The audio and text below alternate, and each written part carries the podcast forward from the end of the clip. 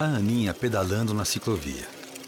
O Paulo dirigindo seu caminhão pela rodovia duplicada e pela nova ponte Brasil-Paraguai. A Maria sendo atendida no hospital. Tudo isso tem a energia de Itaipu, que todos os anos gera milhões de megawatts-hora. E com toda essa energia, Itaipu entrega obras que transformam a vida da nossa gente. Porque mais que uma usina de energia, somos uma usina de entregas. Itaipu. O amanhã já começou. Bem-vindos a mais um episódio do Diálogos de Fronteira Podcast, nosso encontro que vai ao ar duas vezes ao mês para tratar dos mais diversos assuntos da região transfronteiriça do Iguaçu. Esse podcast é uma produção do Instituto Polo Iguaçu, em parceria com o Codetri, apoio da Uniamérica, onde nós estamos gravando, e patrocínio de Itaipu Nacional. Eu sou Peterson Gerland e hoje, dando continuidade ao episódio anterior, que abordou alguns pontos dos acordos de localidade fronteiriças vinculadas, nós vamos mergulhar um pouco mais nesse tema.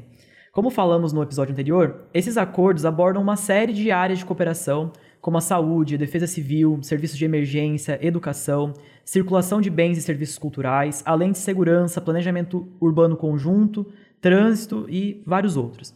Mas mais importante do que entender sobre o que esses acordos tratam é compreender como eles podem nos ajudar no cotidiano aqui da fronteira. Então, assim, a proposta de hoje é conversar sobre as diferentes percepções sobre esses acordos e as possibilidades de cooperação na fronteira. Para isso, convidamos hoje o Gustavo Oliveira Vieira, que está conosco presencialmente, e a Lila Patrícia Voifre, que está em Porto Iguaçu, na Argentina, via webconferência conosco. E também tínhamos uma terceira convidada paraguaia, Linda Tadien, que infelizmente não pôde comparecer, mas que a gente sabe que não faltarão oportunidades, porque ela sempre está aqui por perto. Então, para começar, gostaria então de pedir inicialmente que a Lila se apresentasse, você mesmo. Acho nada mais justo do que você dizer qual é a sua trajetória, quem que é você hoje em dia, o que, que você tem feito. Diga para a nossa audiência, Lila. Seja bem-vinda. Eh, hola, bueno, bien, eh, bienvenidos a todos los están escuchando y em, online aquí este, desde Puerto Iguazú. Eh, bueno, mi nombre es Lila Buefre, como bien Peterson eh, nos eh, presentó recién.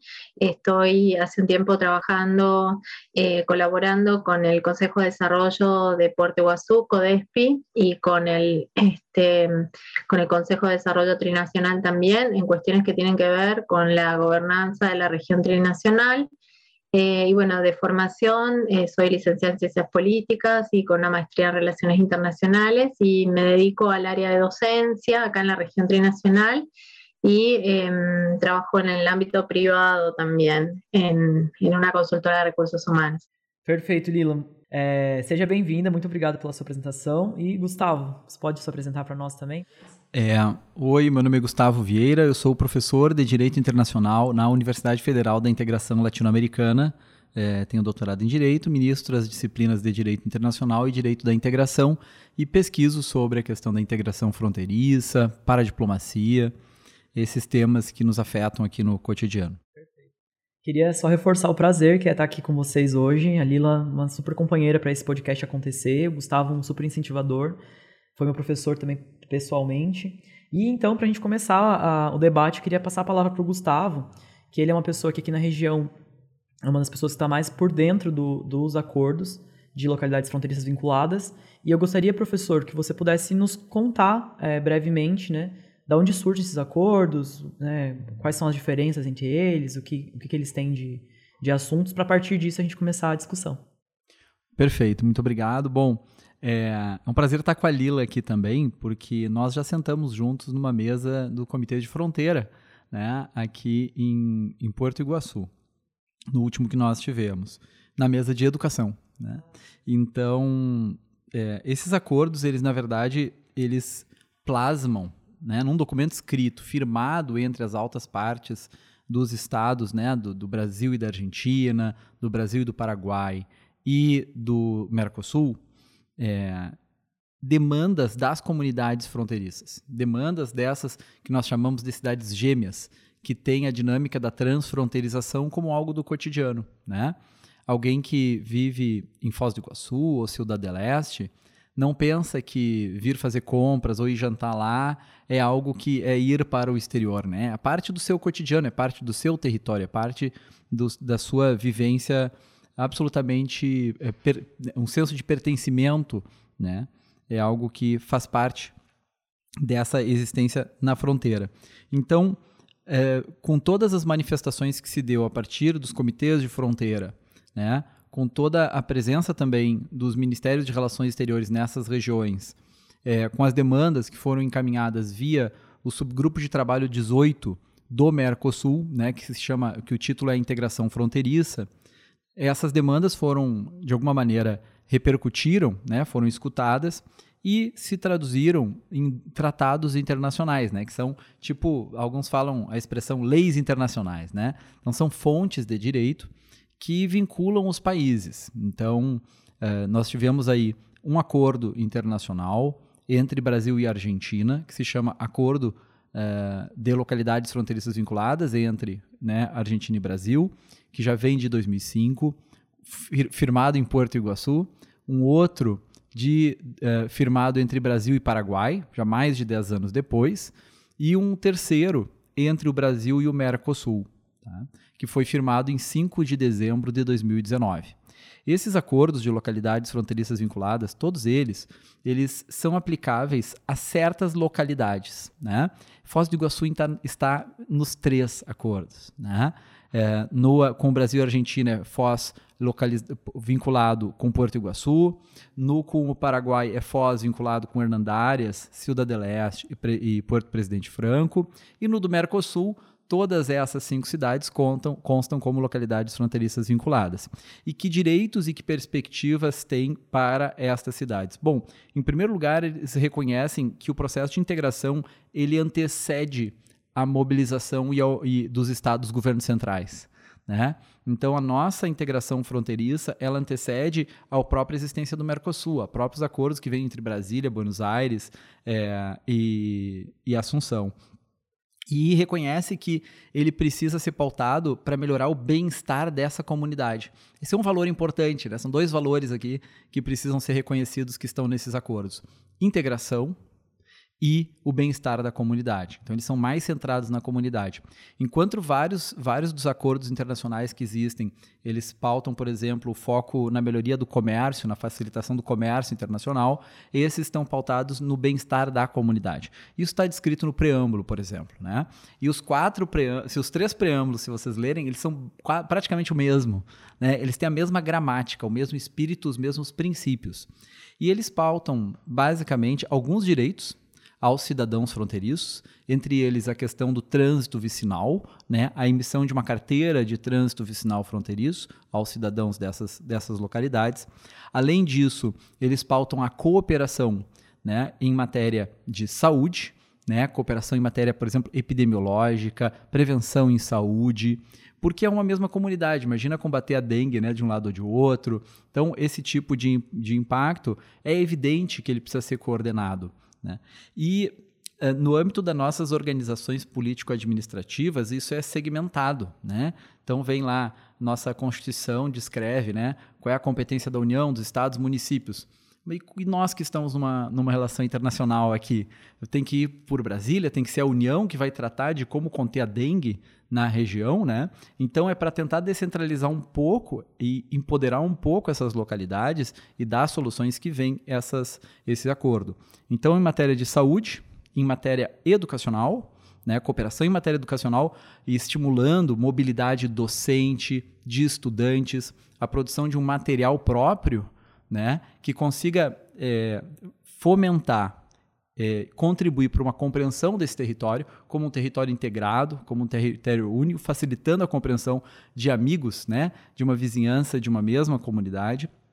Também uh, estimulando um planejamento urbano conjunto, esse é um outro tema, então veja só, uh, trânsito vicinal, né, saúde, educação, planejamento urbano conjunto, são todos temas que estão nesses acordos. Tá? E, além da tecnicidade jurídica, acho que vale a pena enfatizar o seguinte: o acordo com a Argentina já está em vigor. O acordo com o Paraguai já foi aprovado no Congresso Paraguaio, está tramitando no Congresso Brasileiro, mas então está já avançado para entrar em vigor no momento próximo.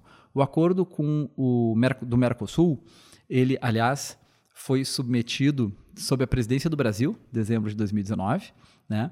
É, resultado do trabalho desse subgrupo de trabalho 18 de integração fronteiriça do Mercosul, e ele está tramitando, né, mais, um estágio mais, uh, ainda anterior, né? mas nós, nós vislumbramos aí uma possibilidade dele conseguir avançar. A pandemia atrapalhou também os trâmites é, legislativos, né?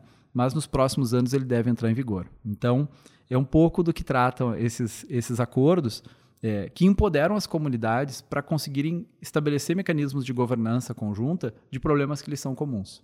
Perfeito. Eu queria passar a palavra então para Lila.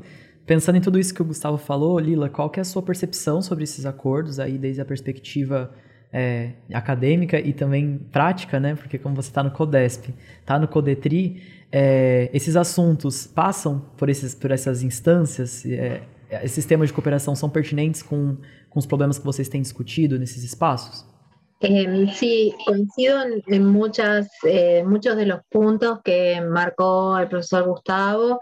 Eh, ya lo hemos conversado también en numerosas oportunidades eh, con él, pero mm, eh, sería muy importante que más allá de estar en vigor algunos de esos tratados, de esos acuerdos, y, y acelerar eh, la entrada en vigor del, del, último de los acuerdos, eh, también podamos traducirlo a la, operacionalización práctica de, esas acciones, porque si no, en cada una de las digamos, de las actividades eh, productivas, laborales, educacionales, hay una cantidad importante de trabas están, digamos, marcadas por las burocracias de cada uno de los países o también de los estados, parte, o sea, las provincias o los estados, digamos, de los gobiernos estaduales eh, o incluso municipales que imposibilitan eh, hacer realidad una integración que de hecho existe entre las comunidades de la frontera, sobre todo en lo que podemos vivir acá, ¿no? Eh, por ejemplo, en materia eh, ambiental existiría la posibilidad de hacer un, trabajo de recuperación y de reciclado, por ejemplo, integral, que de manera independiente, por ejemplo, en Puerto Iguazú no podemos hacer porque no existen esas instancias de digamos, de empresas de reciclaje, ¿sí? estamos hablando de un, una problemática común que tiene que ver con el tema de los residuos y con la posibilidad de implementar acciones de economía circular que a su vez este, faciliten eh, la triple hélice esta de, lo social, lo ambiental y lo económico, ¿no? Eh, porque nosotros nos entendemos como parte de una, de una sola región y mm, muchas veces eh, la, las normativas que están impulsadas, coincido con, con Gustavo, a nivel nacional o a nivel estadual, impiden que esa integración que de hecho existe para muchas de las actividades se pueda llevar a la práctica. Así que sería súper interesante que quizás movilicemos aún más, este, más allá de, que entren en vigor, que eso se pueda traducir a acciones concretas y, y, que también la gente, digamos, que está trabajando en los, eh, en los organismos eh, de control de los Estados-Nación, digamos, en los límites, en, en, los límites, digamos, tenga una mentalidad más de frontera integrada, no de límite, ¿no? Eh, y que podamos de alguna manera, eh, primero que lo conozcan al acuerdo, a la, al espíritu del acuerdo, y ver los mecanismos para poder implementarlo en la práctica. Perfeito, Lila. É, você falou uma coisa muito importante, né? Que é que muitas das coisas, independente do acordo, muitas das, das dificuldades da fronteira tem a ver com essa questão da burocracia. Você vê que isso ainda é bastante forte, assim, né? Não sei, dentro dos espaços que você participa, essa dificuldade de uma reciprocidade em cada país, de uma compreensão normativa. Você vê que isso atrapalha é, os projetos que, que temos aqui para cooperação e integração na região? Sí, nosotros eh, desde el punto de vista de, mm, digamos, de, la gestión, de hacer cosas, eh, a veces uno tiende a ir, eh, o, digamos, pensando sin pensar en los límites, ¿no? Eh, entonces eh, se generan proyectos, se piensa con quién, se trabaja cooperativamente y, bueno, llega el momento donde hay que ejecutarlo, ¿sí? Y, la cantidad de cuestiones burocráticas que a veces hay que hacer o hacen que trabajemos por ahí como una excepción, cuestiones de colaboración, por ejemplo, en, en incendios, eh, en cuestiones de, catástrofes y hasta humanitarias, eh, y que bueno, que de hecho en la normativa están como posibilidades en, la, en el sentir de las sociedades está como una cosa que le sale naturalmente, pero en el medio hay una serie de, de barreras burocráticas que, que habría que pulir. ¿no? ¿no? digo eliminar, hay que trabajar, hay que encauzar, hay que controlar lo que haya que controlar para que estemos mejor también, pero tiene que primar esse espírito de bem-estar eh, comunitário. Claro, perfeito. É, vou devolver para Gustavo, então, essa, essa, esse questionamento, no sentido de. É, a, a, percepção que eu tenho também, até fazendo os, os outros episódios, é que tem muito esse. Nós encontramos muito esse discurso que a Lila traz também, da dificuldade de operacionalizar o que está nos acordos, né, Lila? É, como se o acordo fosse uma, uma tentativa que tivesse muito longe da prática, ou alguma coisa assim. E na sua fala você até trouxe que esses acordos não estão tão longe, tão longe assim, até porque eles foram pensados a partir das demandas dos comitês, que, que eram coisas já que, que existiam, a gente até comentou no, no episódio anterior, esses comitês de integração fronteiriça, eles estão aqui na região desde os anos 80, até antes mesmo é, do Mercosul, já tinha esse, esse tipo de debate.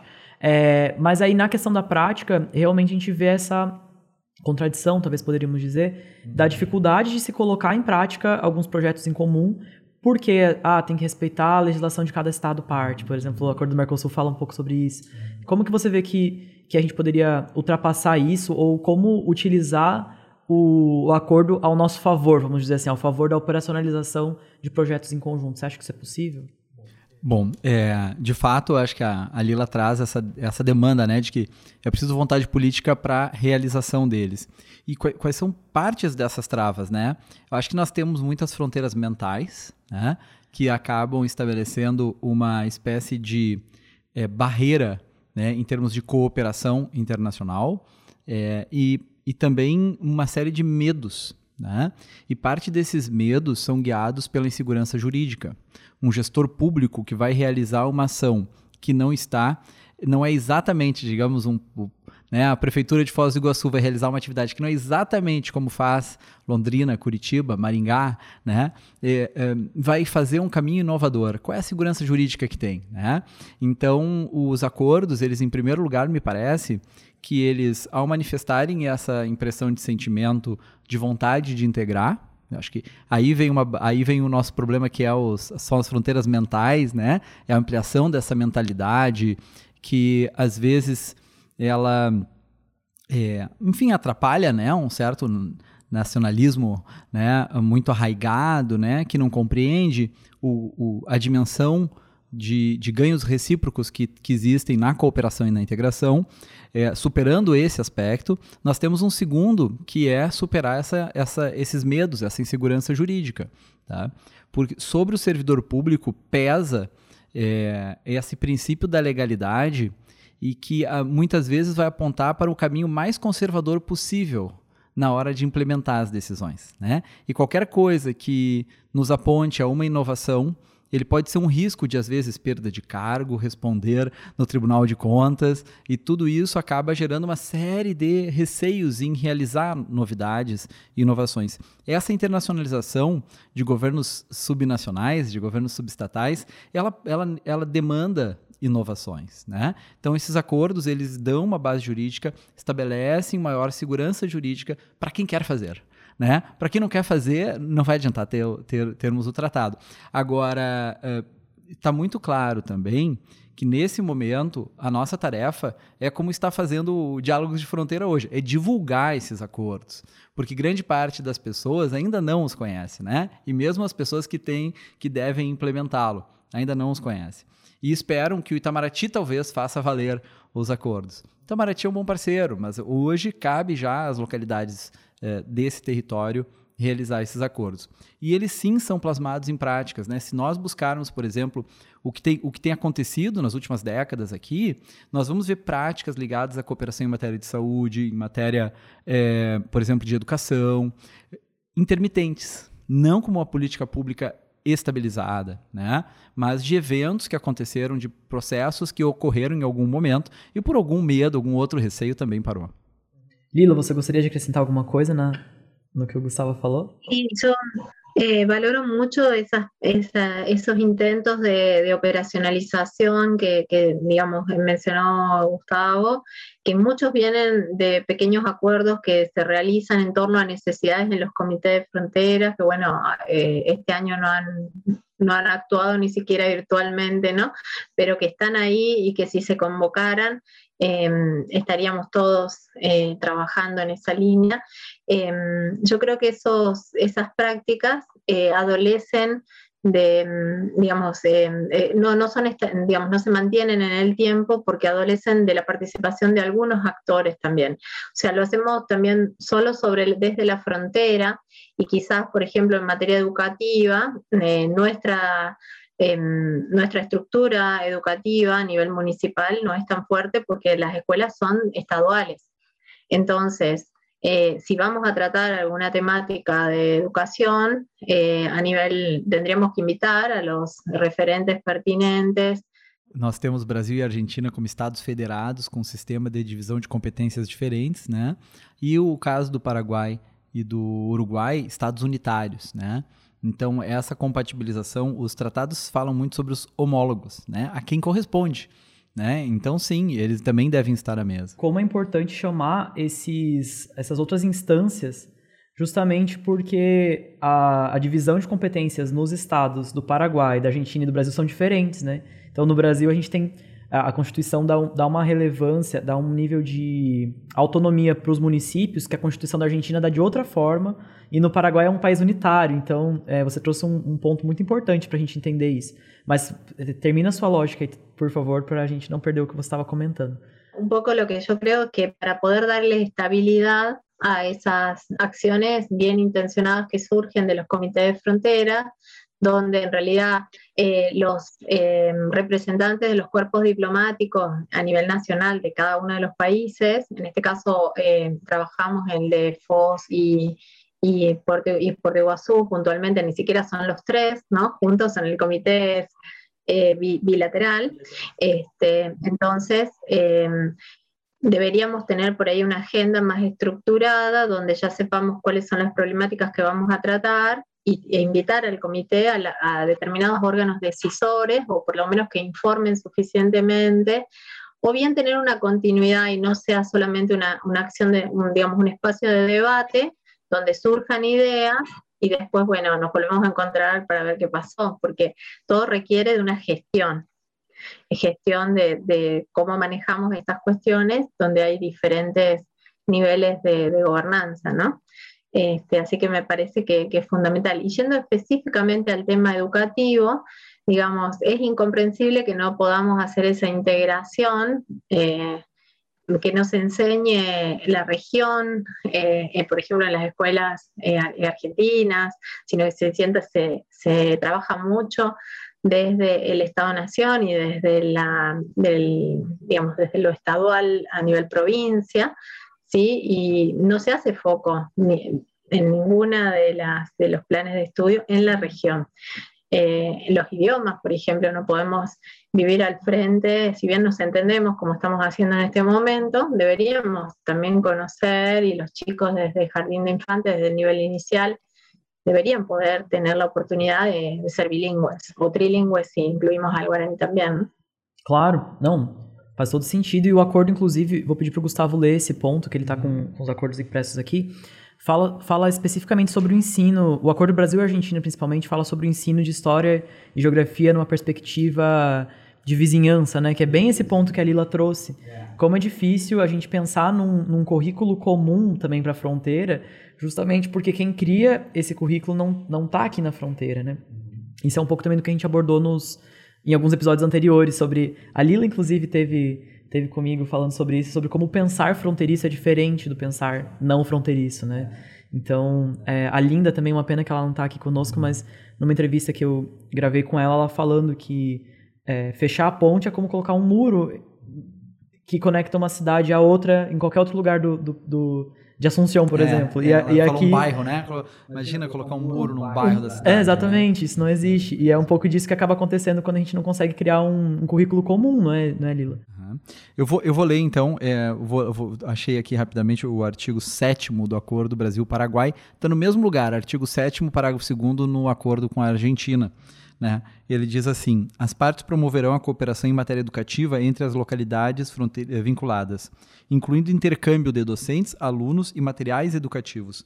As partes se comprometem a incentivar a organização de currículos interculturais que integrem as áreas de conhecimento e os componentes curriculares, garantindo o direito à aprendizagem e ao desenvolvimento dos estudantes. Será promovida integração regional e a visão de pertencimento como parte de uma mesma comunidade entre os vizinhos. E no, no Brasil, Argentina ainda trata da produção de material em, didático em história e geografia, com esse espírito, né? valorizando a história comum e a integração dos povos. Então, uh, é, é, tudo isso, né? Veja como é que a gente vai fazer essa circulação, né? Que tipo de acordo. Então, muito provavelmente a gente vai ter que é, des desenvolver isso ainda numa forma de implementar, né? Isso ainda vai demandar negociações, acordos, encontros entre os gestores é, locais, né? Para implementar. E essa implementação vai ser gradual, vai ser gradativa conforme a vontade política existente, né? É, então, é, certamente vamos ter aí um longo, uma longa trajetória para que isso realmente venha a acontecer. Mas eu acho que ela está fundada no entendimento de que o bônus da transfronteirização, né, dos ganhos da transfronteirização e da integração são infinitamente superiores né, do que os seus ônus.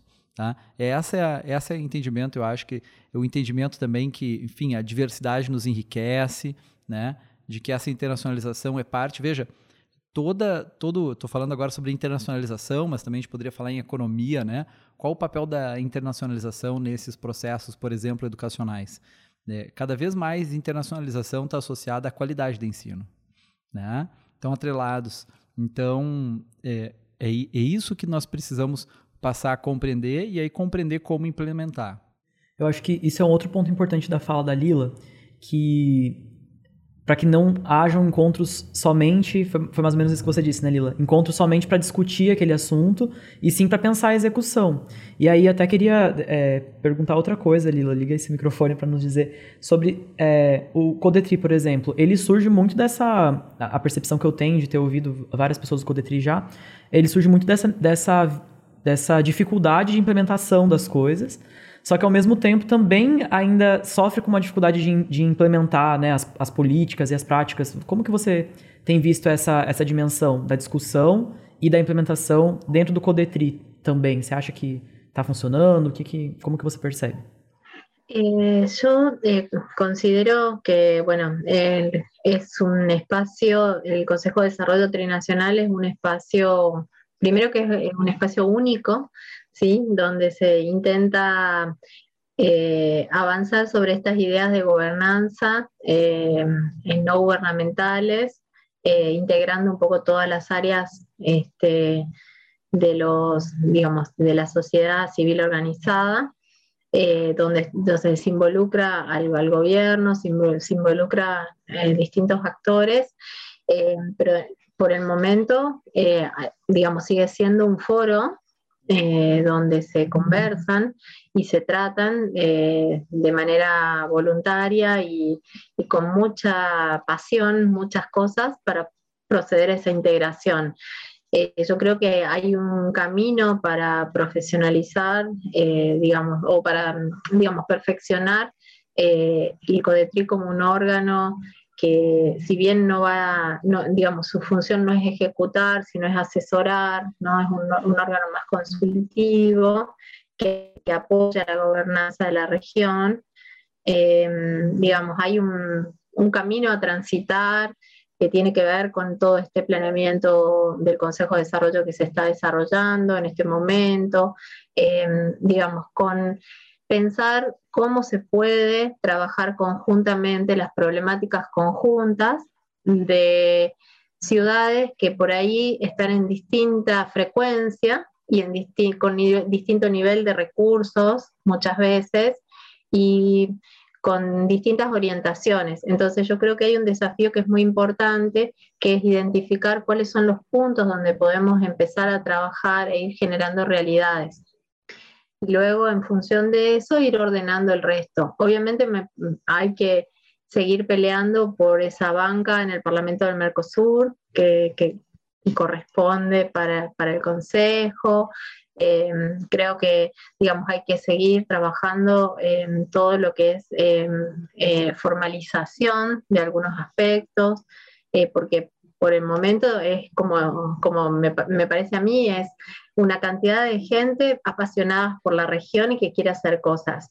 Pero bueno, eso en algún momento hay que em, formalizarlo, ir organizándolo y creo que es un, lugar de, posicionamiento importante para poder eh, asesorar o acompañar o en algunos aspectos quizás hasta implementar algunas acciones em, que no sean gubernamentales, que tampoco sean del ámbito privado, o sea, que integren un poco eh, toda la región.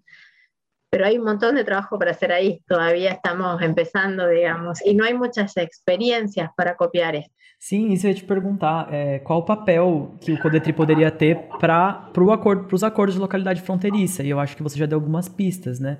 Por exemplo, levantar as demandas e as prioridades da região, eu acho que seria um, né?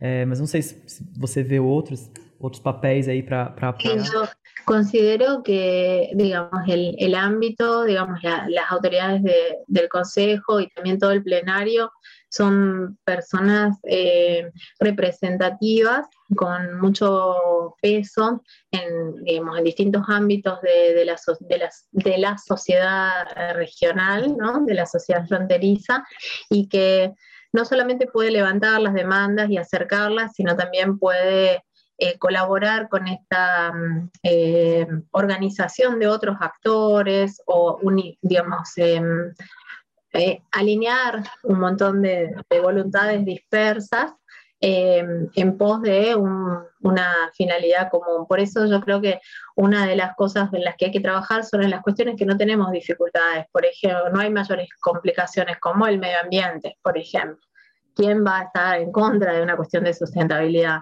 o de bienestar en cuanto a lo que es la, mm, eh, el, digamos, el, desarrollo urbano sostenible, que también lo, planifica, digamos, lo plantean los acuerdos eh, de localidades fronterizas vinculadas o la facilidad en el tránsito, las posibilidades de intercambio. O sea, eh, en esas cosas no hay discusiones más allá de las cuestiones burocráticas o de inseguridad o seguridad jurídica que planteó el profesor Viera, pero podemos seguir trabajando eh, para lograr eh, resultados en esa línea. Y quizás también puede ser un canal de pensar cómo se puede operacionalizar, porque muchos de los que hacen parte de CODETRI y de los distintos consejos, son actores relevantes que actúan, eh, digamos, de manera eh, firme en la región. Entonces, bueno, veamos cuál es la mejor manera, analicemos, veamos cómo apoyar la gestión de, las acciones que vayan surgiendo, veamos cómo bajar esa política, que el documento eh, vecinal fronterizo sea una realidad, que el carril especial sea una realidad, que, o sea, eso la única manera es plantearnos un objetivo, ponerlo dentro de nuestro, em, si surgiera, ¿no? Dentro de nuestro eh, planeamiento y ver qué acciones hay que hacer y quién lo va a hacer, cómo se va a controlar, de dónde van a salir los recursos, porque no hay mayor, mayor ciencia que esa, hay que gestionar. Perfeito, Lila. Muito obrigado pelas pelas suas palavras. Enquanto vocês vão comentando, eu estou imaginando já as coisas acontecendo. Isso é muito bom. É, Gustavo, você gostaria de acrescentar mais alguma coisa sobre o que a Lila, a Lila comentou? É, eu acho que a nossa ordem de, de demandas sobre os acordos, é, eu acho que, primeiro, nós temos que fazer avançar os acordos que ainda estão em, em tramitação, certo? Então, o acordo Brasil-Paraguai é importante que ele entre em vigor. O acordo do Mercosul é importante que ele entre em vigor. A Confederação Nacional dos Municípios tem feito um esforço, né? mas eu acho que é fundamental que a gente consiga fazer ele entrar em vigor. Com isso, nós temos um potencial muito maior né, de demandar apoios, por exemplo, né? diz que o compromisso é dos estados parte em resolver também, né? Então a União também vai ter que dar o seu quinhão. Então, a busca por recursos, né? nós temos outros entes aqui no território que podem eventualmente contribuir, difundir esses acordos, né? aprofundar isso, né? Como, como fazer, por onde fazer. Só, só, se a gente pega só o capítulo educação, Peterson, né? Vem cá, é, a gente está falando da educação é secundária, é fundamental, né? Como é que a gente começa isso, né? Vamos trabalhar com formação de professores no primeiro estágio. Só isso já dá um grande uh, projeto de realização por muito tempo e uma grande discussão sobre o como é, e realizar eles, né? Então, nós temos aí uma tarefa por bastante tempo para avançar né, nessa, nessa cooperação. Agora, veja, é, há, há, processos contingenciais que fazem parte, né? Uh, esses fechamentos de ponte, né? Tudo isso, ele nos, são processos que nos surpreenderam bastante e, eventualmente, até vontades políticas que nos retrocedem, né? A gente falava há quanto tempo existe um acordo que estabelece união, uh, um controle aduaneiro integrado, né? Acordo de Recife, né? Coisa de muito tempo atrás, décadas. E aí, pum, começa, depois retrocede. Então, o nosso trabalho é, de alguma maneira, resistir para valorizar esse processo de integração na fronteira e ver a fronteira como um espaço de colocar tudo isso em prática. Uhum. E entender que o, o processo de integração, vou usar as próprias palavras do Gustavo outro dia, é um processo, né? É um, é um caminho a, a se seguir, não é uma coisa que de uma hora para outra se, se alcança, né? É, e, e, e, assim, a sensação que eu tenho é que isso nos prepara melhor uh, eh, para nós estarmos no mundo, né? Quando a gente se levanta muitos muros, né? Às vezes pelas próprias mentalidades, isso nos conecta às vezes das tendências, das contingências, das ondas, né? Das tendências regionais, globais, nacionais e essa dimensão provinciana, que eventualmente nós vamos uh, ampliando nos muros mentais, ela também nos, nos, nos, desconecta das cadeias de valor global, né, da gramática que o mundo anda falando por aí. Então, isso tem um potencial de qualificar muito a nossa colocação e a nossa agenda, não só no território, né? Mas como nós nos conectamos com o próprio Brasil, né? Como nós nos conectamos na região em relação ao Mercosul, nas Américas, né? E nas cadeias de valor global que nos transpassam. Então, eu diria que pensar, por exemplo, nessa perspectiva intercultural, em educar para a interculturalidade desde o início no processo educacional, certamente vai formar um cidadão muito melhor inserido eh, localmente, mas nacionalmente, internacionalmente, que vai conseguir se adaptar e transitar no mundo com mais facilidade. Claro. Lila, você gostaria de fazer algum comentário é, final também? Porque a conversa está muito, muito boa, mas eu acho que a gente já cobriu muita coisa. Como o Gustavo disse, se a gente for se aprofundar em cada um dos temas, a gente tem uma série de, de episódios já, né? Sobre educação, sobre, sobre segurança, então nós vamos aprofundá-los. Aqui era só introdutório mesmo. Mas, Lila, eu gostaria de saber se você tem uma fala final, então, para nos brindar. No, yo eh, solo como para eh, poner en valor eh, que es una normativa que vino muy bien, que como se refleja incluso en, el texto, nació de una integración previa que se vislumbró y que demandó este, el, hagamos alguna norma que, que nos refleje lo que sí tenemos es como que eh, nace de la sociedad, se arma determinada normativa y ahora, digamos, que tiene que volver con acciones concretas en algún momento. Lo que pasa, Peterson, que tomaste dos personas del área de educación y vamos a terminar hablando de educación, claramente, más allá de la importancia general de, todo lo que tiene que ver con otros espacios, eh, porque en el fondo todo empieza en la escuela, ¿no? Y si nosotros, como dice Gustavo, eh, coincido, eh, formamos a nuestros chicos con esa mirada con ese potencial que va más allá de ser una ciudad en un contexto, sea estadual, si somos una macro región. En otros ámbitos donde, donde participo se habla de la metrópoli trinacional, ¿sí? que es todo un tema también, creo que todos hemos escuchado ese, eh, digamos, ese concepto pero creo que, formar ya de por sí a los niños, a los profesores, va a hacer que esto comience a tener una dinámica propia. No tenemos que perder de vista nomás que hay muchas acciones que hay que hacer para poder operacionalizar esto y que bueno, que en algún punto todas esas acciones se tienen que integrar también para que todo tenga como un hilo conductor. Eso nada más y seguramente seguiremos encontrándonos en este camino de, de, de hacer realidad los, los acuerdos. Ah, em algum momento também a Lila falou sobre como como o Codetri, esses espaços também estão compostos por pessoas apaixonadas pela fronteira. E eu acho que aqui, falando por nós três, também podemos reforçar que hoje é um episódio de pessoas apaixonadas pela fronteira. Eu acho que, na verdade, não teve nenhum episódio até agora que não foi com pessoas assim. Então a gente acaba se, se esbarrando aí. Com isso, encerramos mais um episódio do Diálogo de Fronteira. Gostaria muito de agradecer a presença do Gustavo, que esteve aqui comigo hoje, da Lila, de toda a equipe de produção.